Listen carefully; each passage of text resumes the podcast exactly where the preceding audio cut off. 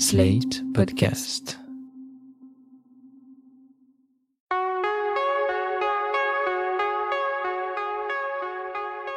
Je m'appelle Thomas Messias, je suis un homme blanc, cisgenre, hétérosexuel, et je suis marié depuis juillet 2011.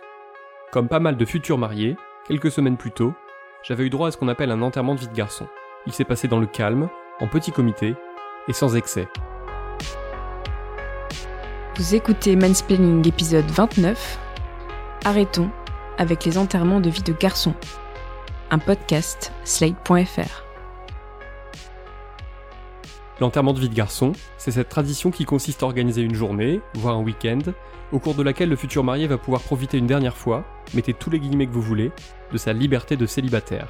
Du côté des hommes, cette tradition remonte apparemment au XVIIIe siècle. À l'époque, il s'agissait de se rendre dans une maison close, de boire plus que de raison, et d'enterrer symboliquement un cercueil, symbole de ses erreurs passées. Autrement dit, c'est vraiment le moment où l'homme qui va se marier commence à se ranger pour devenir, toujours entre guillemets, un chef de famille respectable. D'après les différentes sources que l'on peut trouver sur le sujet, l'enterrement de vie de jeune fille, qui en constitue l'équivalent féminin, ne date quant à lui que des années 70. En réalité, je ne devrais pas tout à fait parler d'équivalence. Il n'y a qu'à voir comment le cinéma représente les enterrements de vie de garçon.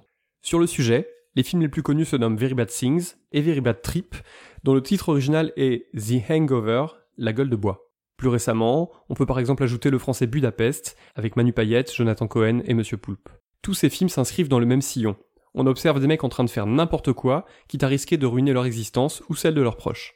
Du côté des enterrements de vie de jeunes filles, on est davantage dans des comédies dramatico-romantiques, avec questions existentielles à la clé, ce qui n'empêche pas des films comme Bachelorette ou Mes meilleurs amis de s'autoriser des instants de délire total. Récemment, il y eut aussi Pire soirée, starring Scarlett Johansson, mais ce film essayait surtout de singer les recettes à succès de Very Bad Trip et Very Bad Things, en faisant monter le degré d'alcoolisation de ses personnages et en semant les macabées pour faire marrer. Le tout formait une féminisation lambda et sans grand intérêt. À titre personnel, j'ai vécu très peu d'enterrements de vie de garçon. Déjà parce que je ne suis pas le genre de mec qu'on y invite, puisque je pourrais facilement casser l'ambiance, et ensuite parce qu'il m'est arrivé de trouver les excuses les plus bidons qui soient pour éviter de m'y rendre. Je vous ai parlé des bandes de potes dans l'épisode 5 et des boys club dans l'épisode 8, alors vous ne serez pas étonné de savoir que les enterrements de vie de garçon me donnent plutôt des boutons. Je trouve que Very Bad Things résume hyper bien la situation. Attention, je parle bien de Very Bad Things et non de Very Bad Trip, que j'évoquerai un peu plus loin.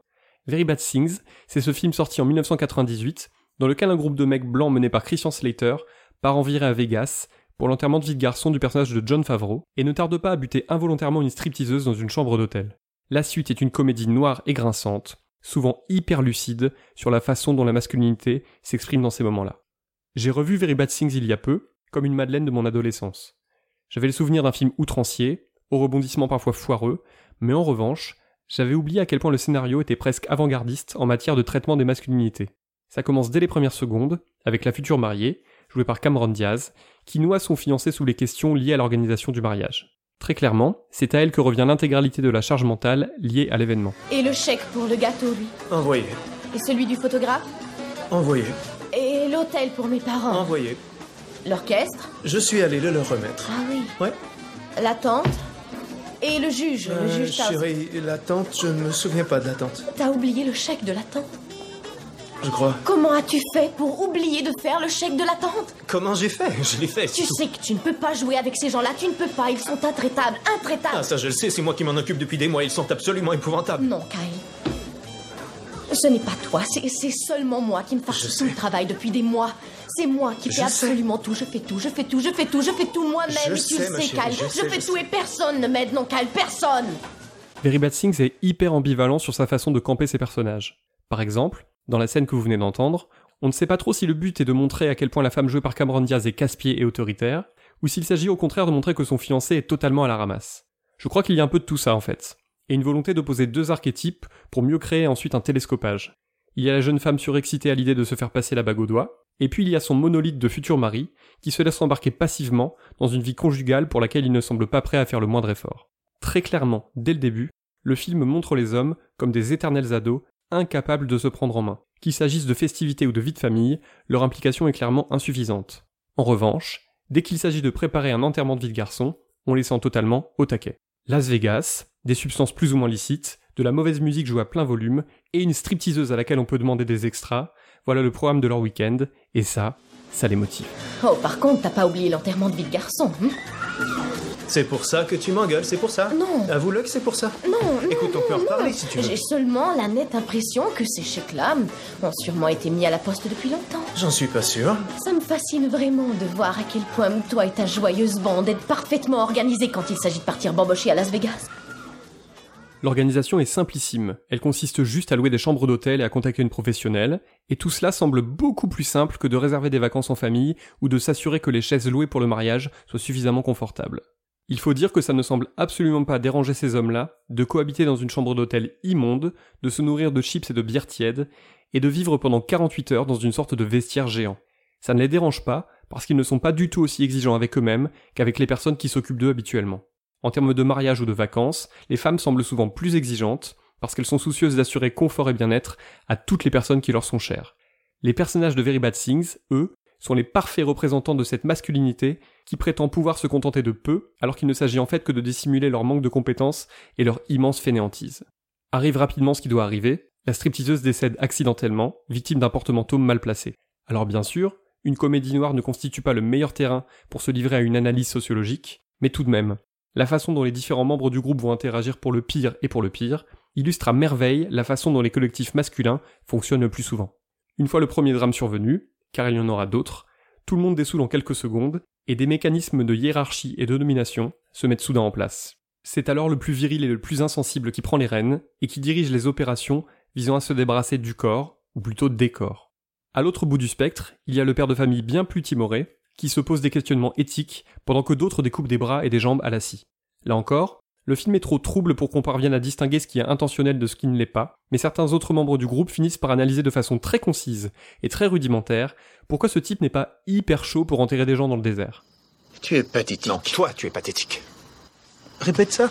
J'ai dit que tu es pathétique. Et pourquoi, dis-moi? T'as aucun esprit d'équipe et c'est pour ça que t'as pas d'amis. Comment ça? J'ai plein d'amis. Ah oui, qui donc? Tu veux des noms Ah, tu as des connaissances, des hommes d'affaires et compagnons de golf, point. Tu n'as pas d'amis véritables. Ce sont mes amis. T'as vraiment un sérieux problème d'intimité avec les hommes. Mais t'es fou, de quoi est-ce que tu, Tu parles les détestes, ils te font peur. Et le moment est peut-être mal choisi, hein. Je t'en prie, Fisher, il est parfaitement choisi. C'est le moment idéal. Adam, ton frère et moi-même, tout comme certains des hommes présents ici, croyons que tu es refoulé à un point tel que tu vis dans un mensonge total. Et que tu es en fait tapette. Moi? Fais le don, ça te hein Quoi?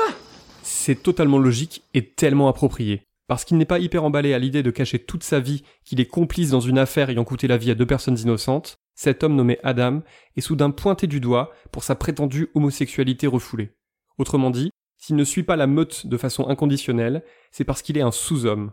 Une flaque, diraient même certains masculinistes, auxquels j'ai eu l'occasion de me confronter. Ce qui est saisissant, c'est qu'on retrouve le même genre de schéma dans Very Bad Trip, et d'ailleurs dans pas mal d'autres films sur le sujet. Pour beaucoup d'hommes, futurs mariés ou non, l'enterrement de vie de garçon ressemble à un gigantesque sas de décompression dans lequel ils peuvent enfin renouer avec eux-mêmes et avec leurs instincts primaires par la même occasion. Dans Very Bad Trip, il n'y a aucun regard critique sur ce sujet. Au contraire, Todd Phillips utilise à fond le personnage du type trop sage, pull noué sur les épaules et testicules broyés par son épouse, et qui va finir par aller s'en payer une bonne tranche à Las Vegas, après avoir promis à sa femme qu'il serait sage. Seulement les mecs et leurs enterrements de vie de garçon, c'est répugnant. Ah Ouais, c'est répugnant. Et carrément pitoyable. Ces boîtes sont immondes. Ouais. Et le pire de tout, c'est que cette petite fille qui se tortille, qui se déhanche et baise à sec sur scène devant toi, Elle a un père et une mère. J'allais dire la même chose. Tu vois, j'aimerais que tes copains soient aussi matures que toi. Ils sont matures. En fait, il faut seulement apprendre à les connaître. demande le docteur Tantouze Docteur Tantouze On remarquera au passage que de Very Bad Things en Very Bad Trip, l'homophobie permet toujours de resserrer les liens. Sauf que si dans le premier elle est interrogée, dans le second, pas du tout. Appeler son pote Docteur Tantous devant sa femme, c'est juste l'humilier un peu plus, et dans le film, c'est juste censé être extrêmement rigolo. En fait, les films d'enterrement de vie de garçon sont d'excellentes fenêtres pour comprendre comment un très grand nombre d'hommes considèrent le mariage. Comme une prison dans laquelle il faut accepter d'entrer tôt ou tard pour faire comme son propre père et comme ses amis, de façon à pouvoir ensuite former un foyer et faire des enfants, qui à leur tour se feront le relais de ce genre de tradition. C'est terrifiant à plus d'un titre. D'abord parce qu'on a l'impression que ces week-ends leur sont vitaux, comme des occasions bien trop rares de rattraper le temps perdu et de combler leurs frustrations diverses et variées. Ensuite parce qu'on rappelle que personne n'est obligé d'être en couple, de se marier ou d'avoir des enfants, et que toute personne qui n'a pas envie de rentrer dans ces cases-là est libre de le faire, même si la société met certes la pression. Faire passer les femmes pour des geôlières castratrices et la famille pour une prison, c'est beaucoup trop facile. Messieurs, si votre vie idéale consiste à faire la fête non-stop, c'est votre droit, mais n'embarquez personne dans vos mensonges et dans vos histoires. Pour en savoir plus, et parce que mon expérience des enterrements de vie de garçon est davantage liée aux films que j'ai pu voir qu'aux expériences que j'ai pu vivre, j'ai contacté Fabrice Solence, qui dirige l'entreprise Cordoku depuis 18 mois. Il s'agit en fait d'un site internet qui met en relation la clientèle des enterrements de vie de garçons et de jeunes filles et les prestataires présents un peu partout en France. Le but, c'est que on trouve des prestataires, du coup, qui font euh, des activités euh, en tout genre. Ça peut être du paintball, ça peut être euh, de l'escape game, ça peut être du bootcamp. J'ai voulu savoir si la réalité collait réellement à ce qu'on pouvait observer dans la fiction, en tout cas en termes de prestations demandées. Selon Fabrice Solence, il y a effectivement beaucoup plus de groupes d'hommes qui demandent des stripteaseuses que de groupes de femmes qui commandent des stripteaseurs si on fait une généralité, bien évidemment, euh, il y a beaucoup plus de demandes en striptease pour les, les, hommes qui cherchent des stripteaseuses que pour les femmes qui cherchent des stripteaseurs, mais il y en a quand même. Après, voilà, c'est peut-être après euh, culturellement parlant, on en voit dans les films, effectivement, on voit souvent les, femmes avec un stripteaseur, ben, plutôt que dans la réalité, c'est plutôt l'inverse. c'est plutôt les, hommes qui cherchent euh, le côté un peu un peu sexy, un peu chaud, on va dire ça comme ça. Et après, voilà, c'est, je dirais que sur sur une moyenne, je dirais 70-30 pour les stripteaseuses et 30% pour les stripteaseurs. La bonne nouvelle, c'est qu'avec le mariage pour tous et l'évolution progressive, même si très relative, de notre société vers un monde moins genré, les demandes évoluent et les prestations aussi. Je pense qu'il faut vivre avec son temps. C'est aussi l'évolution de corps de cou, de proposer des activités qui, qui finalement, bah, il n'y a plus de genre en fait. C'est-à-dire que pourquoi un homme finalement ne ferait pas une activité cuisine C'est pas réservé qu'aux femmes, comme dans la vie de tous les jours. Aujourd'hui, on, enfin, c'est pas que les femmes qui font la cuisine à la maison. Les hommes s'y mettent de plus en plus. Donc euh, voilà, je pense que ça suit un peu, un peu l'évolution, la, la libéralisation des mœurs, et je trouve ça plutôt, plutôt une bonne chose. Ouais. Je me souviens d'une chronique C'est compliqué écrite par Lucille Bélan pour Sled.fr. Elle y répondait à une femme qui s'inquiétait que son mec ait besoin d'organiser régulièrement, je cite, des week-ends entre couilles, dans une non-mixité volontaire, qui permettent apparemment aux hommes de profiter de l'absence de leur compagne et de leur femme pour se lâcher. Tout comme Lucille, je suis d'accord pour affirmer que je ne comprends pas quelle nécessité il y a à se réunir uniquement entre hommes. Je comprends la non-mixité lorsqu'elle résulte d'un besoin de se réunir entre personnes victimes des mêmes oppressions, c'est-à-dire par exemple de sexisme ou de racisme. Mais là ce n'est pas le cas. Et puis ce n'est pas comme si ces hommes allaient en profiter pour s'ouvrir mutuellement leur cœur et se dévoiler leurs sentiments les plus profonds. Ça me rappelle d'ailleurs la dernière partie du spectacle formidable de Laurent Siama, Bonhomme, dans lequel il parle justement des groupes d'amis mecs qui sont capables de parler d'absolument tout, sauf de ce qu'ils ressentent. Alors dans le spectacle, les sentiments finissent par monter quand même doucement à la surface, grâce à un long voyage de nuit et à une chanson bien choisie. Mais en réalité, tout ça arrive trop peu. Et si vous mettez cinq hommes dans une chambre d'hôtel ou dans une bagnole, ils vont surtout parler foot, éventuellement politique, mais c'est tout. Rien qui vaille la peine d'exclure leur meuf du cercle. Si j'évoque cette non-mixité, c'est parce qu'elle est peu à peu en train de disparaître des enterrements de vie de garçons et de jeunes filles, comme me l'a confié Fabrice Solence. Dans les groupes, ce n'est plus exclusivement que des hommes qui vont enterrer la vie de garçon et que, des femmes qui vont enterrer la vie de jeune fille. Il y a aussi là aussi de la mixité, les copains, les copines, tout est un peu mélangé. Là encore, on en vient avec l'évolution un peu des mœurs et je trouve que encore une fois, plutôt c'est plutôt sympa parce que je pense que chacun a apporté sa petite touche et le but c'est de se marrer quoi de et que ça soit inoubliable pour le futur marié ou la future mariée. Cette mixité croissante, je trouve que c'est une très bonne nouvelle. Il n'y avait aucune bonne raison pour mettre systématiquement les hommes d'un côté et les femmes de l'autre. On ne va pas refaire le débat de quand Harry rencontre Sally, mais l'amitié homme-femme existe, donc il est tout à fait normal de mélanger les hommes et les femmes dans ce genre de célébration. Je pense d'ailleurs que ça pourrait éviter à des stripteaseuses de finir empalées sur des porte-manteaux, ou à des types de gober un équivalent du GHB et de ne plus savoir ce qu'ils ont fait du futur marié. Voilà, c'était l'épisode 29 de Mansplaining, un podcast proposé par Sled.fr. Merci à Aurélie Rodriguez et Benjamin Ours. Si vous avez aimé ce podcast, n'hésitez pas à le dire en nous couvrant d'étoiles partout où vous le pouvez, 5 de préférence, et en en parlant le plus possible autour de vous. Toutes vos remarques et vos questions sont les bienvenues à l'adresse suivante, mansplaining at sled.fr. Vous pouvez aussi me contacter via Twitter, mes messages privés sont toujours ouverts. Toutes les références aux articles, œuvres, vidéos citées se trouvent dans la description de ce podcast. À dans 15 jours